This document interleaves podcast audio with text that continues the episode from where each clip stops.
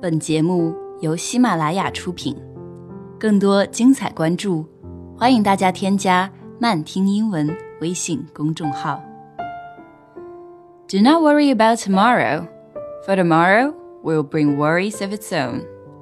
Today's trouble is enough for today. 不要为明天忧虑，因为明天自有明天的忧虑。一天的难处，一天就当够了。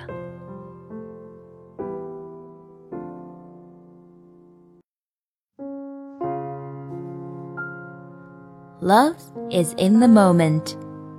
爱在此时此刻。By Annie. It was early morning, yet already it had been a stupendously bad day. One thing after another, the downward spiral continued when a large pitcher of orange juice slipped from my hands and smashed to the floor. Glass and sticky juice spewed to the farthest corners of the kitchen, slithering down cabinets and appliances, puddling at my feet. Stunned, I looked at the mess. Then I dropped dejectedly down to the floor, my eyes filling with overdue tears. The tears came from begrudging and angry acceptance that today is just not my day. 那真是糟糕透顶的一天， 倒霉事儿一件接着一件儿。首先是早上，一大瓶橘子汁忽然从我手中滑落，摔在了地上，玻璃渣和粘稠的果汁四处飞散，遍布在厨房的每一个角落。连橱柜和电器也未能幸免。我站在一滩汁水中，看着一片狼藉的景象，整个人都不好了。过了一会儿，我沮丧地蹲在地板上，眼泪不自觉地流了下来。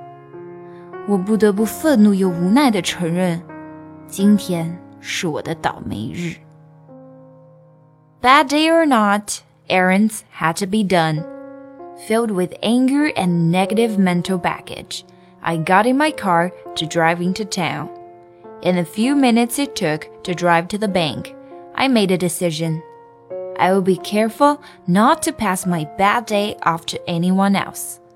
I will be cordial and polite and I would not retaliate when the hairy driver pulled quickly and rudely in front of me, causing me to slam on my brakes, dumping the contents of my drink onto the front seat. 幸运也好，倒霉也罢，该做的事情还是要做的。 带着愤怒和满脑子的负面情绪，我开车准备去镇里。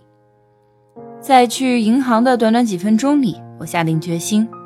我决定不要把自己的负面情绪传递给其他人，呃，我还是会保持温和和礼貌的态度，就像我不会报复那个鲁莽的司机，害我一脚刹车，把饮料全洒在了前座上。Standing in line at the bank, I was silently talking to myself. Actually, I was scolding myself. All of the events that had accumulated and contributed to my bad day were in reality so very minor and trivial. I was overreacting. I was indulging in self-pity. I try to imagine the innumerable individual lives that have been affected by 9-11, by the war in Iraq, by the tsunami. For the second time that day, my eyes filled with tears as I realized how disconnected I felt when all of those individuals who are trying to cope with truly traumatic events in their lives, they all seem so distant and unknowable. And this justified and intensified my belief that I was being self-centered and selfish. I was sure that all my efforts to be a caring and a loving person were for naught. 在银行排队等候时，我在心里默默地跟自己对话。事实上，我是在责备自己。这些所谓的倒霉事儿，其实都是些微不足道的小事而已。是我太敏感，太顾影自怜了。我试图想象那些在九幺幺事件、伊拉克战争和海啸中深受影响的无数不幸的人。当我意识到与那些努力应对生活中真正惨痛事件的人们相比，我的不幸是多么微不足道时，我的眼泪再一次奔涌而出。他们看起来似乎离我很遥远，也很陌生，但这并不妨碍我得出结论：我是一个以自我为中心、自私的人。我敢肯定，我曾经为成为一个关爱他人、富有爱心的人做出的努力，现在都化成了泡影。A voice broke through my mental distractions. Somehow, I had mechanically finished my bank transaction, and the teller was trying to get my attention. Young lady, she was saying. Young lady. I looked up into the eyes of the bank teller, a silver haired grandmother with a gentle beauty. Her keen eyes reflected the concern as she leaned forward and softly said, I don't know what is happening inside of you. But please, believe me when I tell you that. Everything will be okay. And then she did something quite marvelous. My hands were resting on the counter. She took her hands and placed them gently on top of mine. The touch was quick but electric, and in that moment, my world shifted. 突然，一个声音把我从幻想中唤醒了。原来我已经在恍惚之间机械地完成了银行业务，而那个银行柜员正努力想要引起我的注意。他向我喊道：“女士，这位，这位年轻女士。”我抬头一看，望着她的眼睛，她已经是当祖母的年纪了，满头银发，慈祥和蔼。她热切的目光中透着关怀。身子微微前倾，柔声向我说道：“虽然我不知道你遭遇了什么，但请相信我，一切都会好起来的。”接下来，他做了件美妙绝伦的事情。那时，我的手放在柜台上，他把他的手轻柔地覆盖在我的手上。那触碰虽是转瞬之间，但就在接触的那一刹那。仿佛有一股电流贯穿了我的全身，那一刻，我的世界从黑暗转向了光明。In the moment of her touch, my self doubt vanished. I found understanding and acceptance. I knew that love was being channeled through the heart of this beautiful lady directly into mine. I was infused with a profound awareness that I am loved. I was speechless. I smiled. It was my first smile of the day, but it would not be my last. As from that moment on, my entire day was transformed. 那一瞬间的触碰， 使我的自怨自艾烟消云散了。我懂得了理解和接纳。我知道爱的暖流从那位和蔼的女士身上传递到了我的心里，我深深地意识到了被爱着的喜悦。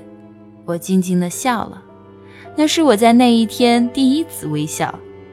但我知道这不是最后一次，因为从那一刻开始，这一天已经变得完全不同了。Perhaps without even knowing it. the kind hearted bank teller allowed herself to be a conduit of divine love. She was instrumental in transforming a day that seemed destined to be a day of tears into a day of smiles. The seemingly small gesture of this gentle woman not only changed the course of my day, it became a powerful reminder in my life. The profound effect of that one simple, loving gesture remains in my heart to this day。也许他并不知道，他的热心肠足以让他成为神圣之爱的使者，把一个注定充斥着泪水的日子变成了充满欢笑的一天。这位温柔的女士看似微小的举动，不仅改变了我的一天， 更成为我人生中一个有力的提醒。那次微小但充满爱意的触碰，直到今天仍然对我的内心。影响深远。More people than not scoff at the idea of world peace. Laugh if you wish. As for myself, I believe it is possible to transform our world, one act of loving kindness at a time. Remember, a simple smile, a warm handshake, a kind word, a gentle hug. Through these, we open the transformative power of love. 提起世界和平，很多人不免忍俊不禁。想笑就笑吧，但我却坚信世界是可以改变的。一个简单的善行就已经足够。请记住，一个简单的微笑，一次温暖的握手，一句善意的话语，一个轻柔的拥抱，都能让我们开启足以改变世界的爱的力量。